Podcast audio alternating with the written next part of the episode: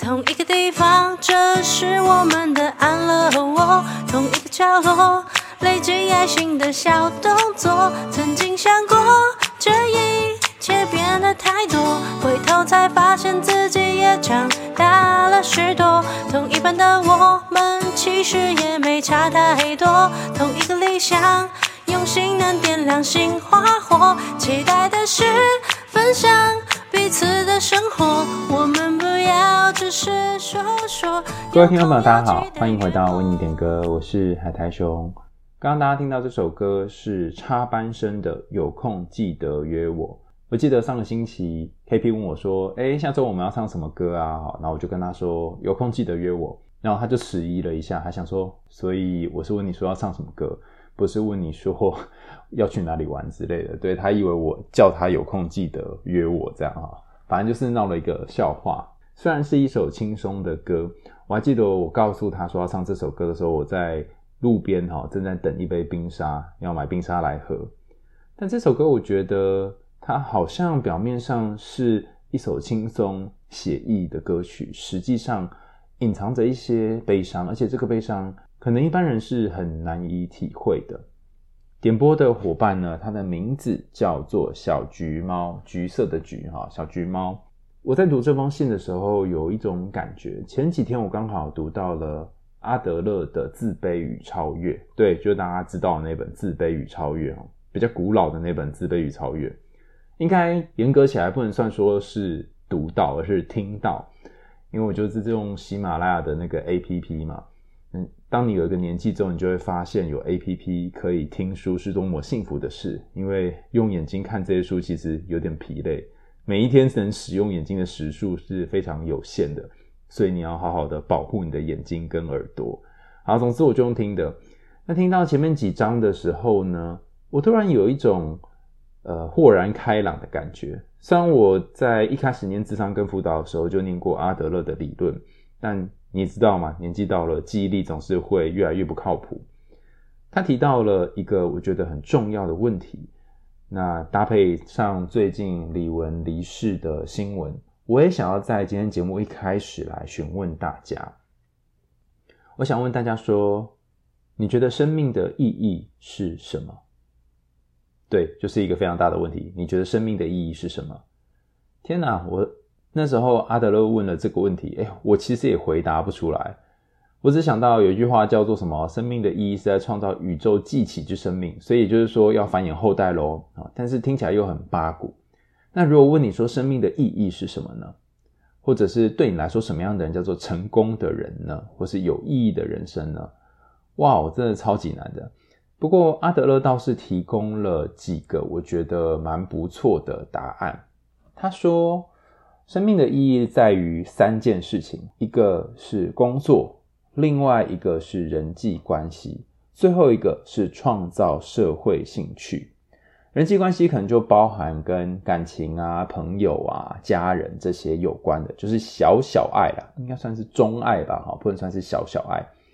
然后社会兴趣比较像是你对社会做出一些贡献，或者是你有留下一些出书啊、著作啊，让其他人觉得嗯。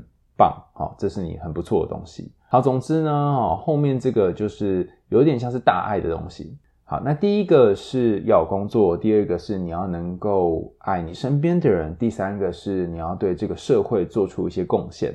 当你在这三件事情上都有所实现的话呢，那么也就代表说，某种程度上面，你是一个相对而言有活出生命意义的人。但是当阿德勒讲完这一点之后，我又在想说，诶，很多会觉得自卑的人，他可能认为这三个的任何一个他都做得不好。比方说，工作有时候有，有时候没有；感情也是起起落落落落落；人际关系好像不知道为什么经常会遇到困难。想要叫朋朋友或同学约自己，结果经常他们都会忘记要约自己。然后开口又觉得啊，算了啦。但是如果都不开口，就果然没有人约自己。除此之外，不要说人际关系了，要真的为这个社会贡献点什么，好像又缺乏了能力。想着想着，就在想说啊，像我这样沧海一粟的一只杂鱼，烂命一条，到底可以做点什么事情呢？阿德勒提了另外一个概念，我觉得非常重要哈。他在这本《自卑与超越》的一开始就说，生而为人，在世界上面有几件事情是你在思考意义之前要先想的。第一件事情是我们活在地球这个有限的地平面上，也就是说，资源不是无限的，但人会一直增加嘛，所以你要利用有限的资源来创造更多、更丰富、更好的生活，或是至少让大家更能够舒适的生活，而不是只消耗。地球上面的资源而已。第二点是，这个地球上是有各种性别的人。那当年他那个年代，当然说这个世界上是有有男有女哈，所以你需要繁衍后代，你会发展爱情哈。但是随着时代，现在大家都知道性别是很多元的，所以我觉得，与其说这个世界上有男有女，不如说这世界上有各种不同性倾向的人。那发展人际关系，甚至有爱和跟人亲近的渴望，是每一个人都会有的。那最后一个是，我们不能够离群索居，也就是每一个人他可能都得要和其他人一起合作才能够生活。当你了解到这三点，我们生长在一个有资源的世界，这世界上有各种不同性别的人，而且我们不能够离群索居，你就知道合作是何等的重要。但我觉得阿德勒少讲了一点，生命是有限的，也就是说，你的日子并不会。从以前到现在都一样，这样每天每天过下去。有一天你即将面临老化，有一天你会面临死亡，而且生命是有阶段的。你儿童时期、青少年时期、大人时期，然后一直到年老时期，身体会有很多的改变。像以前可以熬夜熬到两三点，甚至一整晚都不用睡，隔天还有精神。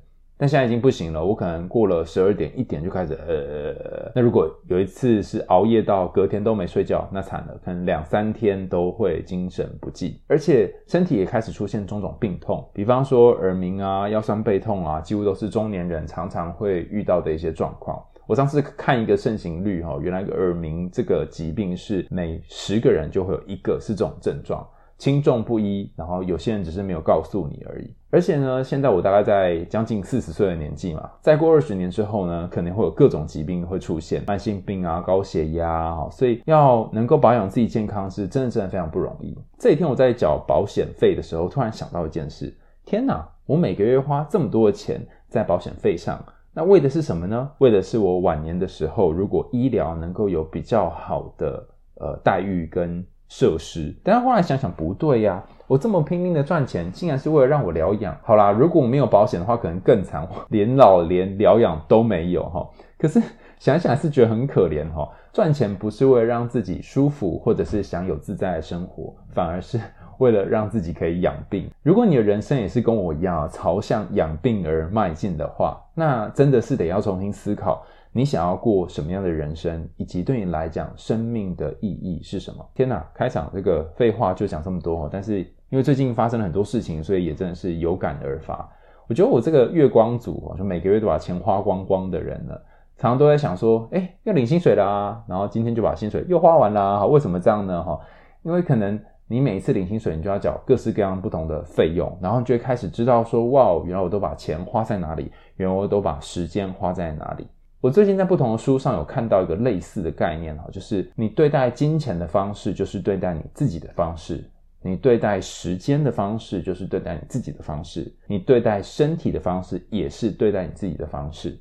于是我开始思考，我如何对待金钱，如何对待时间，如何对待我自己，然后就发现了一个惊人的事实：不论是金钱、时间或自己，我总是对这些东西很命哈。嗯，命是英文的命哦，就是很苛刻，很快的就把一些东西花完，很快的、很草率的去完成一些事情，很急，没有办法停下来。虽然我开始录 podcast 之后，我觉得有稍微慢了一点，至少比前几年慢了一点了，但也有可能是因为年纪大。不过无论如何，相形之下，我还是觉得比别人快很多。所以我觉得我目前最主要的一个课题，应该是怎么让自己再慢一点，慢下来，然后不要让自己这么紧张。那你呢？你现在的人生课题是什么呢？好，我们来进入到今天的信件哈。今天的信件刚刚说是小橘猫所写来的信，他是一个对自己比较没有信心的人，但是他也开始思索他的人生要的是什么？尤其是倘若你从小到大就是一个很自卑的人，倘若你也经常开始思考我刚刚说的这些主题，比方说生命的意义啊，为什么我要活着啊之类的。倘若你看到一些明星离世的消息，你开始想，那我活着跟没有活着到底有没有什么不同呢？那么今天的信件或许可以给你一点点的温柔跟安慰。大家可以找一个舒服的地方，轻轻的找一个位置坐下来，调整呼吸。我们要来听小橘猫所写来的信件。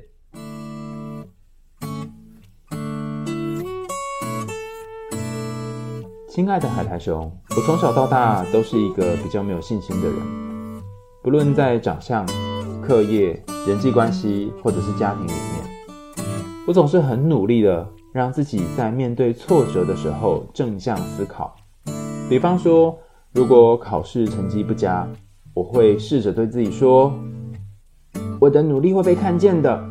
这一次不好，还有下一次，我一定可以。”可是当我这样跟自己说的时候，内心仿佛又有一个声音告诉我：“我真的可以吗？我真的能做到吗？我好害怕，万一失败了怎么办？”在与朋友相处的时候，我也常常会想，他是不是不喜欢我？我哪里不好呢？又或者我一直拒绝和别人交心，怕真实的自己不会有人喜欢，以至于到了十八岁，连一个要好、能够谈到内心的知心朋友都没有。由于这个问题让我太困扰了，所以我仔细的找寻原因。我发现问题在我的原生家庭。妈妈在课业上总是觉得我不够好，不论我进步了多少，只要不是前三名，对她来讲都是普普通通，也从来没有给予我过任何的肯定。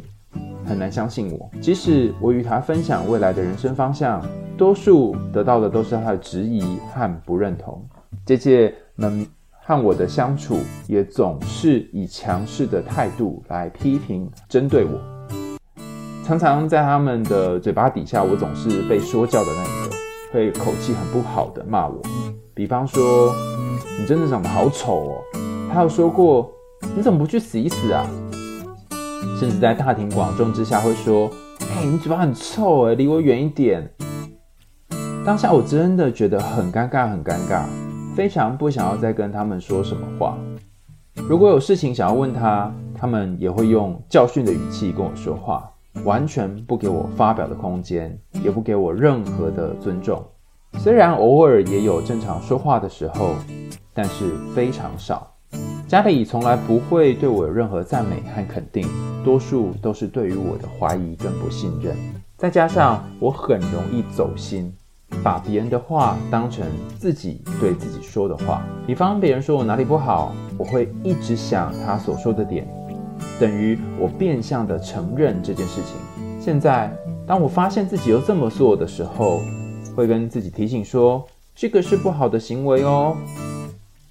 但尽管是这样，这些声音还是时常出现。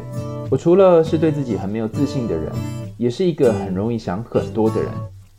像是我会看着自己上台的影片，不自觉地列出了一堆缺点，并且才看一分钟就看不下去了。在夜晚的时候，又会不断地重新想着刚刚我所播放的片段，不断纠结那些缺点，导致压力压迫到有点窒息，无法呼吸。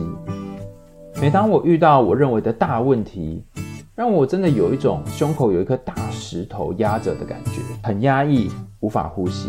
我想问问海苔熊，该怎么改变自己的没有自信，以及改变自己的抗压力？在我打这段文字的时候，当时的画面一一浮在脑海，有千言万语很想诉说。我曾被一个重要的老师说，我的这十八年就像是为别人而活，不是为自己而活。老实说，我也有这种感受，好像我所做的都是给别人看，不是为了自己开心。当我讲到跟家人相处，内心更是涌起了许多的委屈、不平衡。我常常想，为什么要这样对我？我到底做错了什么？为什么你们要这样影响我？还有为什么我这么容易被他们影响？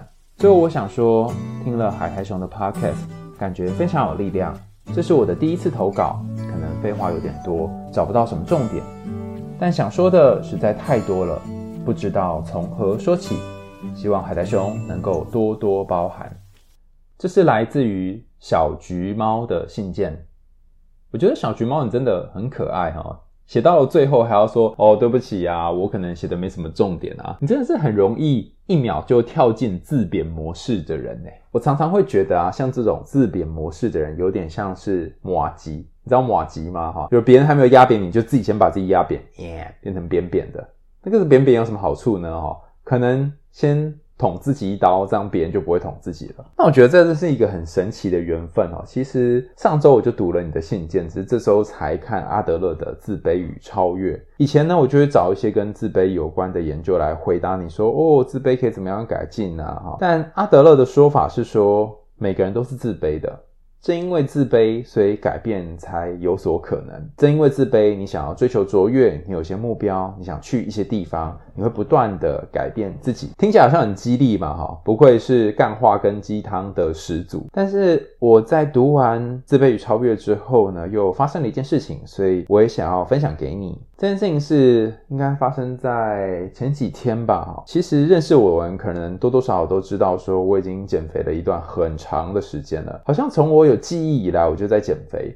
我记得小学五六年级的时候，就因为太胖被班上同学排挤，然后一直到国一、国二，哈，就是透过完全不吃东西，或是只吃少少的东西的方式来减肥。然后一直到后来，我觉得好像慢慢找到了自己喜欢的体态，就是瘦瘦的啊，然后有一点点肚子这样。但是那时候年轻嘛，还可以透过节食来减肥。现在年纪大了，可能没办法再这样做。那中间又胖胖瘦瘦了一段时间，反正我只要有记忆以来，通通都是在减肥。然后我的体重并没有因此而下降，反而从五十几变六十几，变七十几，现在来到了八十几公斤。但我非常讨厌我的体重，非常讨厌我的身体，然后四处花了很多的钱去减肥。当然，其中有一些是有效的，但呢，瘦了几公斤之后又会胖回来。这些不断复胖，然后不断瘦又不断复胖的吹气球过程当中，我就觉得好沮丧哦，而且有点像是进两步然后退三步的感觉。不论如何，到最后胖的都是比较多，所以我就在网络上面贴文说，我觉得我好挫折，好气馁哦，花了几十万在减肥，然后坊间所推荐的各种方法、直销、传销，各种事情我都试过了，只差没有喝那个庙里面香灰的符水而已，就跟我当初在面对耳鸣一样。但我后来想一想，是什么让我这么困扰呢？会是因为我太胖吗？还是什么呢？于是我在回复这些网友给我的支持跟鼓励的时候，其中有一个伙伴，他叫小青哈，就是《白蛇传》里面那个小青，青色的青，清空的清哈。那他说，如果你试过很多方法都没有用，要不要先试着喜欢你的身体？我听他讲这句话哈。我内心真的是百感交集啊！其他也有心理师，尤其是减重相关的心理师，或是做这些身体有关的心理师，都跟我讲过类似的话。我真的哭笑不得啊！我就是不喜欢，所以才要减重啊！那你就说，哎、海苔熊，你之前不是有推荐过一个年历，就是要喜欢自己身体吗？好，哎，大家思考一下哈。什么样的人会倡导叫大家喜欢自己身体呢？就是不喜欢自己身体的人啊！我当然也希望说，我可以满意自己的身体，每一个身材或每一个自己呈现出来的样子都是好的。我还记得那个时候的年历，应该是日历还年历，叫做百态自由吧？百就是一千一百块的那个百，态就是态度的态。那就是你不管是哪一种体态都是很自由的。实际上我也这么相信，可是我就是不喜欢自己胖胖的肚子。我会一直渴望有一年的夏天，我可以有六块腹肌去海边冲浪，然后脱上衣的时候不会觉得自己很羞愧。可是这一天好像永远也不会到来。但今天听到小青在讲几乎是一模一样的话的时候，我不知道为什么有一种另外的感觉，就是对呀，如果我不要。那么快的喜欢自己的身体，我只是洗澡的时候多摸摸自己的身体，多看看自己的脸庞，会不会有一点点不同呢？如果你有一些经验哈，就做噩梦的经验，就知道，当你一直试图要逃跑某个魔鬼在后面追你的魔鬼的时候，他就会跟得越紧。但如果当你停下来回头看他，可能会发现什么都没有，或者是它看起来很恐怖，实际上就是一只可爱的年兽之类的。所以，如果你真的站在一个全身镜前面，好好的端详自己，或许你还没有办法喜欢自己。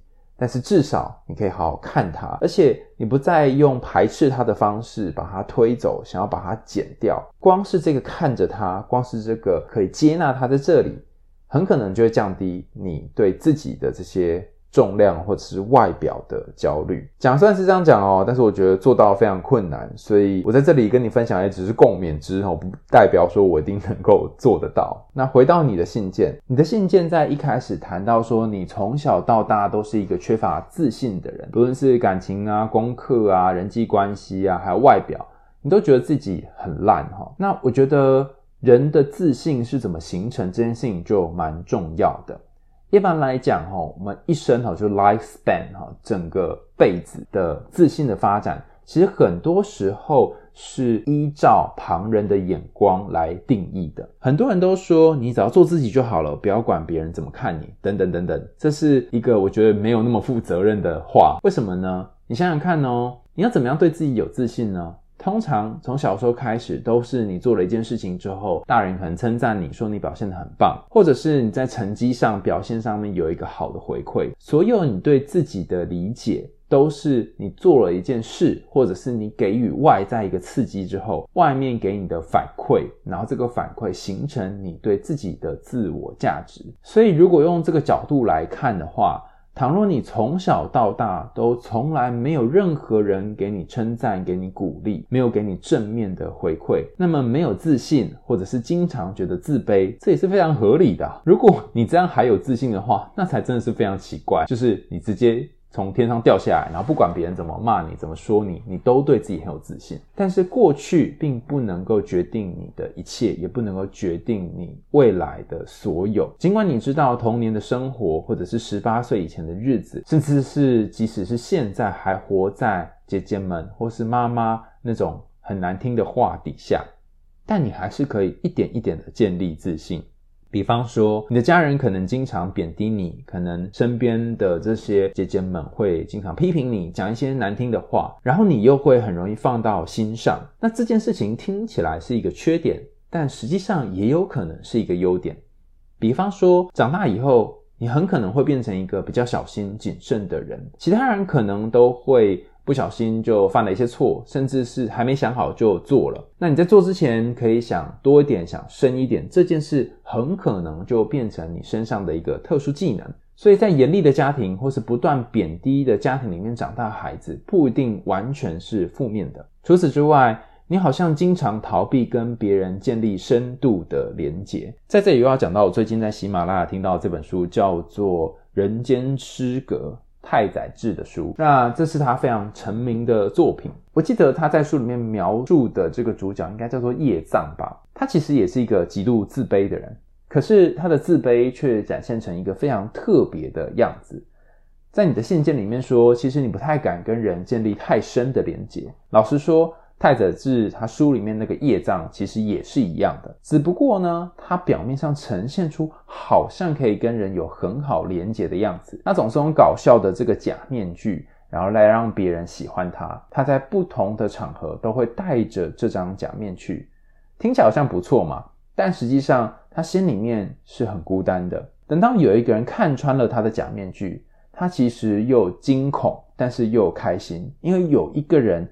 终于看到了他在面具底下的自己。我之所以要举这个例子，是想要跟你说，其实很多时候，当我们在人际关系里面缺乏安全感的情况下，我们会不敢把真实的自己给对方看。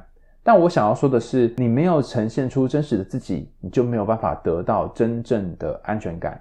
以太宰治在他的书籍里面所谈到的，你就会发现说，他好像总是用搞笑的方式来面对他所有的人生。他不论是在学校啊，身边的这些朋友啊，女性友人之前，他都用非常巧妙而且精湛的技巧，会讲一些好笑滑稽的话，然后用这种方式来自嘲。于是所有的人都笑得东倒西歪。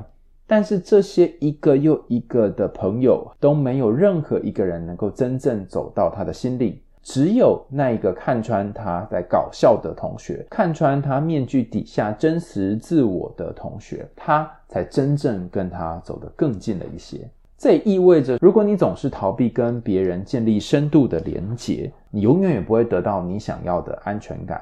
但是，身为一个病友，哈，就是疾病的病，哈，病友。我也是一个很有这种社交恐惧症的人，在这社交恐惧的情况下，我非常清楚这个逃避跟别人建立连接是什么感觉，所以其实我也不会逼迫你说一定要跟别人建立连接，只是随着时间，我慢慢发现哦，社交恐惧虽然有很多好处，你不需要去面对那些广大的群众，甚至是你不需要跟其他人讲话的时候，可能其他人会批评你、贬低你，但因为你总是跟身边人隔得很远很远。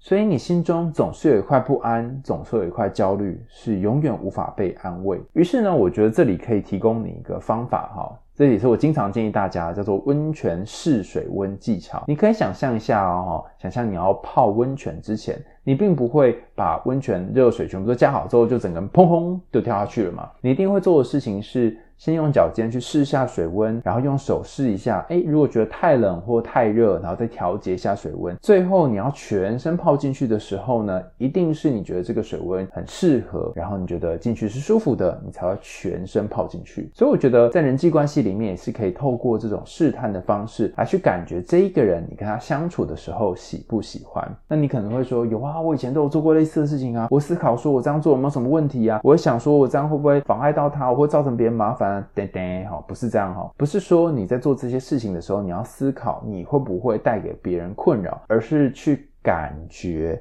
感觉你跟他相处的时候，你开不开心。举例来说，你跟妈妈、跟姐姐的相处都不开心，而且经常会有被贬低的感觉，那么你就可以减少跟他们相处的时间。你可能会说，哎、她是我姐，她是我妈，哎，怎么可以做这种事啊？但我们可以回到一开始我们前面设定的前提哈，倘若你永远会得到被贬低、责骂、讲一些很难听的话，这些刺激的话，那么你就会不断的建立自己很烂，然后自卑的形象会不断的增加。但如果有人能够鼓励你、称赞你，说一些你还不错的话，那你的自尊正面的积极条就会慢慢慢慢经验累积起来。所以比较疏远你的妈妈或者是姐姐，而且其实我猜你已经正在做了，这是一个自我保护的重要技巧。因为透过这种方式，你才能够跟内心真正的自己，尤其是那个好的自己相遇，而不是一天到晚都在责骂自己。刚刚这一步呢，有赖于你先感觉你和妈妈和姐姐相处的时候是什么感受，以及去感受一下在谁的面前你比较能够做真实的自己，在谁的面前，你跟他相处的时候会觉得轻松。自在，这不是一件容易的事，因为过去一直以来你都关注在别人怎么看你，然后他们看完你之后，可能他们并没有那样看你哦，但是你就只会这样想象，你要怎么调整你的行为来符合他们的期待？当你要调整自己的行为来符合别人的期待的时候，这也意味着你不太能够去思考什么是自己喜欢的，什么是自己想要的，因为你总是改变自己的形状，就像水去适应杯子的形状一样，水不会去挑说我想要这个杯子或那个杯子，但我。现在希望你不要当水，而是当一个已经有形状的冰块。你可以想象，你在这个制冰盒里面，假设你是方形的冰块好了，放到这制冰盒，诶，大小很刚好就放进去。如果放到圆形的冰盒，你就会发现，诶，好像有点不太适合。放到一个太大的杯子里面，你会觉得，嗯，太空了；放一个太小的杯子里面，会觉得太窄了。去感受你的身体，感受你的形状。如果你已经很困难去感受这些，因为长期以来你都像水一样去适应别人的形状跟颜色的话，那我觉得还有一招可以试试看，就是你可以感受一下你的身体的感觉。比方说，当我到一个很焦虑的环境的时候，我发现我的两边的颞顎关节会非常的紧；当我到一个无法放松的环境的时候，我发现我的肩膀会不知不觉的耸起来。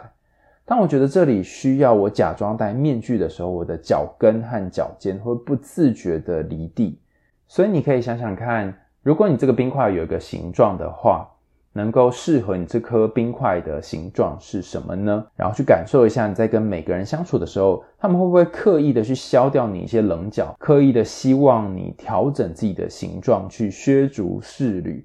倘若你已经知道这个感觉，倘若你已经可以感受到他们对待你的方式，或许你就可以透过选择比较能够激励你、比较能够鼓励你的人际关系，来慢慢奠定你对自己的自信。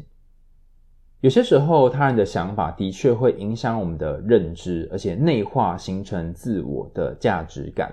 有些人是你无法改变的，比方说你的家人、你的朋友，但也有一些人是你可以自己选择的。比方说，你可以选择那些跟你志同道合的朋友，你可以选择那些听得懂你的话的人，不要强迫自己要去努力听懂谁的话。这里提供几个方法，或许可以作为你的参考。首先，第一个是有关于呼吸的部分。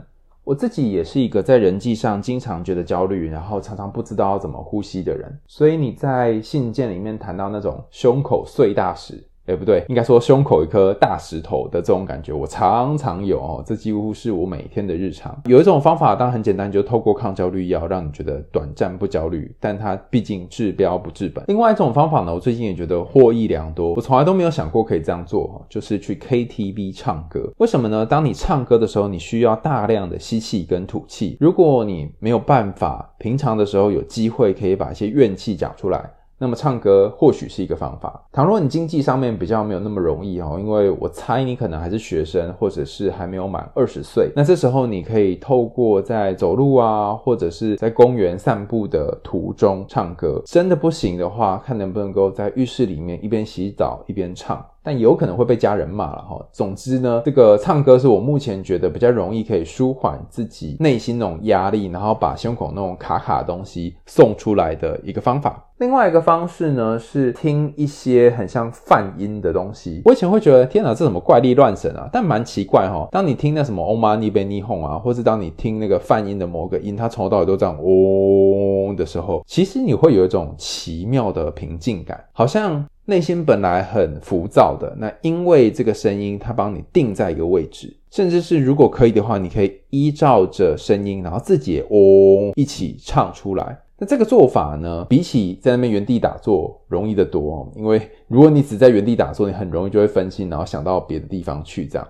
那当然，听为你点歌也是其中一个方法喽，哈，就是把你的注意力放在你以外的地方。但老实说，我觉得以上的种种应该都不是你问题的症结跟 根源。倘若你现在还在学校的话，不论是高中或者是大学。你可以找学校的辅导老师，或者是找一些智商辅导相关的专业人员去谈谈你的原生家庭，看看他能不能能不能给你一些专业上的协助。要踏进去的那一刻的确是非常的困难，但如果遇到一个适合你的辅导老师，遇到一个适合你的咨商师，很有可能会从他为起点开始建立你对自己的信任。那如果做这件事情还是很困难，或许你现在正在面临。寒暑假哈，就是要去找老师，不是那么容易的话呢，那我觉得首先有一件事情是，你可以先把它放着。我这里的放着不是放下哦，因为放下非常的困难哦。放着是指就你先把它摆在那里，先不要去处理它。这个放着是什么放着呢？先把妈妈对你的期待。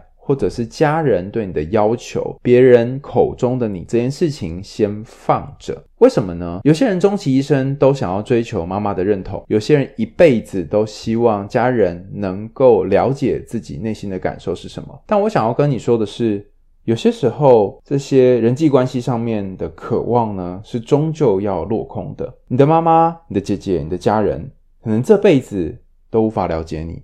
或者是你要花半辈子，甚至是将近一整辈子来让他了解你。还有一些伙伴，他们很可能在很早的时候就意识到说，他再也没有办法从他的母亲或家人身上得到任何的关爱了。这个放弃对于你来说，我想是非常痛苦的。所以我不会说你要放弃他，你可以先放着他。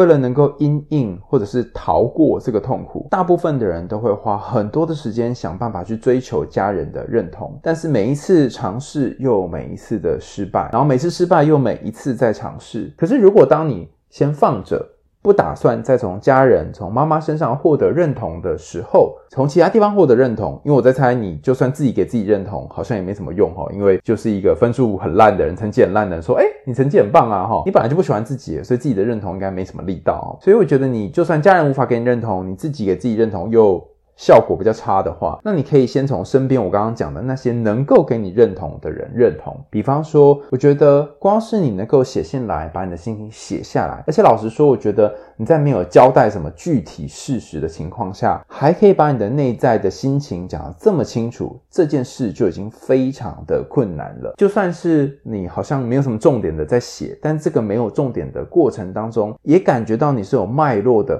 可以把自己的状态描述得很清楚的，看得很明白的样子，甚至你劈头就讲说：“哦，我是一个自卑的人。”表示你对自己的了解是很多的。但我同时也要跟你说，自卑跟自信往往是一体的两面。人家都说有黑暗的地方一定有光，相反的，有光的地方也有黑暗。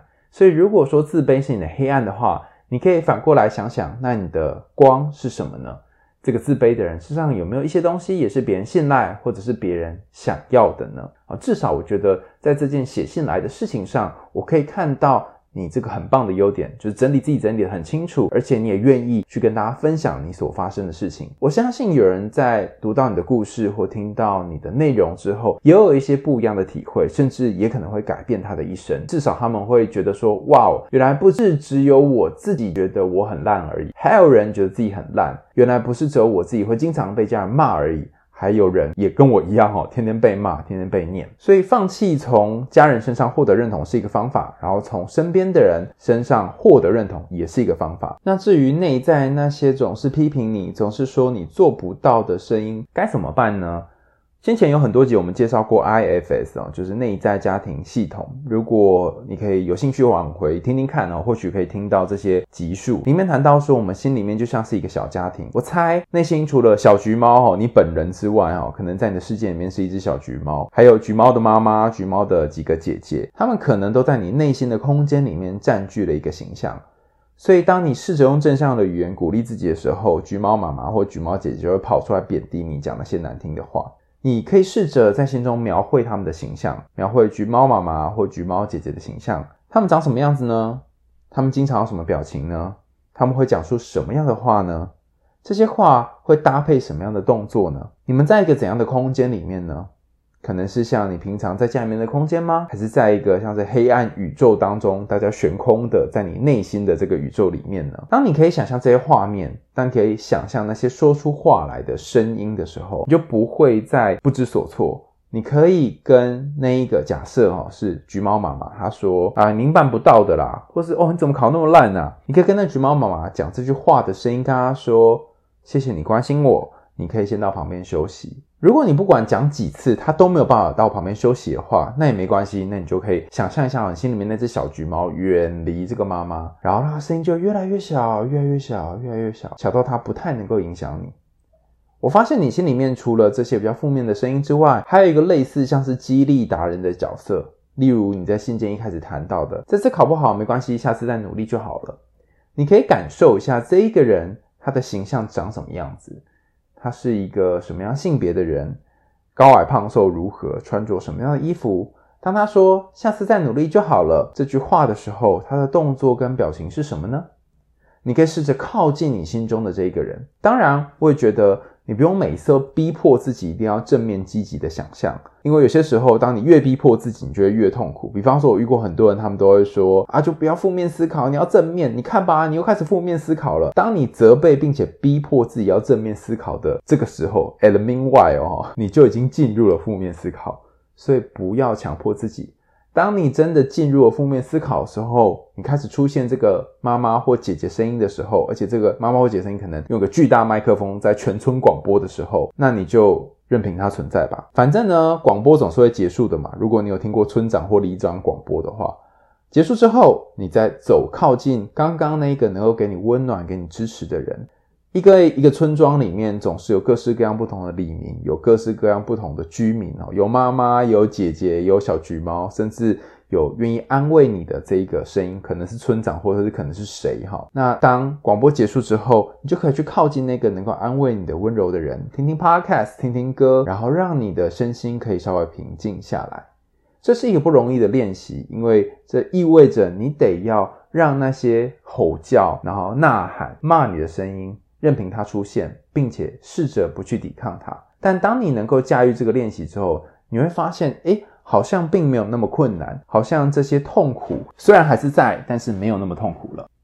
今天的故事大家听完之后有什么感觉呢？不管你对自己有自信，还对自己没有自信，我想要跟所有在空中的朋友说，你是独一无二的，你的生命有意义，你的存在有价值，你的每一个时间，你的每分每秒都是无比珍贵的。在你人生的旅程当中，无论遇到什么陪伴。无论没有人支持你，或有人支持你，你可能都还要记得，在空中有海苔熊的为你点歌，有 KP 的歌声陪伴着你。人生虽然很辛苦，但你要记得，你并不孤单，因为你有我们，你有歌，你有你自己。这就是今天的为你点歌啦，感谢大家收听，期待大家在下一集的节目当中再相见。大家要保重啊，最近天气起伏变化很大，要多喝水。然后，如果你想要赞助为你点歌这个单元的话呢，欢迎大家可以用我们节目下方的资讯栏有一个可以赞助的部分哈。那之后呢，我们会把赞助的名字念出来哈。倘若你有赞助的话，三十块、三百块都可以哈。那我跟 KP 呢有一个小计划，希望能够在暑假的时候，可能大概八九月吧，去做一个小小的巡演，但是。有一点困难哦，因为资金不足，然后再加上时间也不够，所以目前呢，可能会想要用比较简单的方式来执行，比方说可能包一个场地呀，然后在那边一边说说一边唱唱这样，也有可能用别的方式来进行。比较好的状况是，如果可以环岛的话更好哈。所以如果大家想要支持我们的小环岛行动，或者是支持我们的小巡演行动，虽然不知道会不会正式的开始，那欢迎大家也能够支持我们哈，在赞助的部分哈多添一点香油钱。那如果你想要寄礼物给我跟 KP 的话呢，也欢迎大家寄到石牌镇身心医学诊所哈，那你就可以写海苔熊收，或者是为你点歌收就可以了。那如果你有想听的歌的话呢，也别忘了点击节目下方的链接哈，点进去，然后你就直接留你想听的歌，或者是留下你的故事，甚至是直接叫 KP 帮你点都可以。好，那我们最后再来听听这首由 KP 所演唱的《有空记得约我》，我们为你点歌，下次见喽，拜拜。故事发生在某个角落，当时的我也没想太多，安静自己过自己的理想生活。突然发现，在这个角落，有个你也在默默生活，忙着生活，忙东忙西，忙到也忘了呼吸，总是忘了看看你。改变的越多，越考验你我平凡中的洒脱。同一个地方，这是我们的安乐窝，同一个角落。累积爱心的小动作，曾经想过这一切变得太多，回头才发现自己也长大了许多。同一班的我们其实也没差太多，同一个理想，用心能点亮心花火。期待的是分享彼此的生活，我们不要只是说说，有空要记得约我。记得打电话给我。哦哦耶，改变的越多，越珍惜你我，不再一个人默默的生活。同一个地方，这是我们的安乐窝。同一个角落，累积爱心的小动作。曾经想过，这一切变得回头才发现自己也长大了许多。同一般的我们其实也没差太多。同一个理想用心能点亮心花火期待的是分享各自的生活。我们不要只是说说有空要记得约我。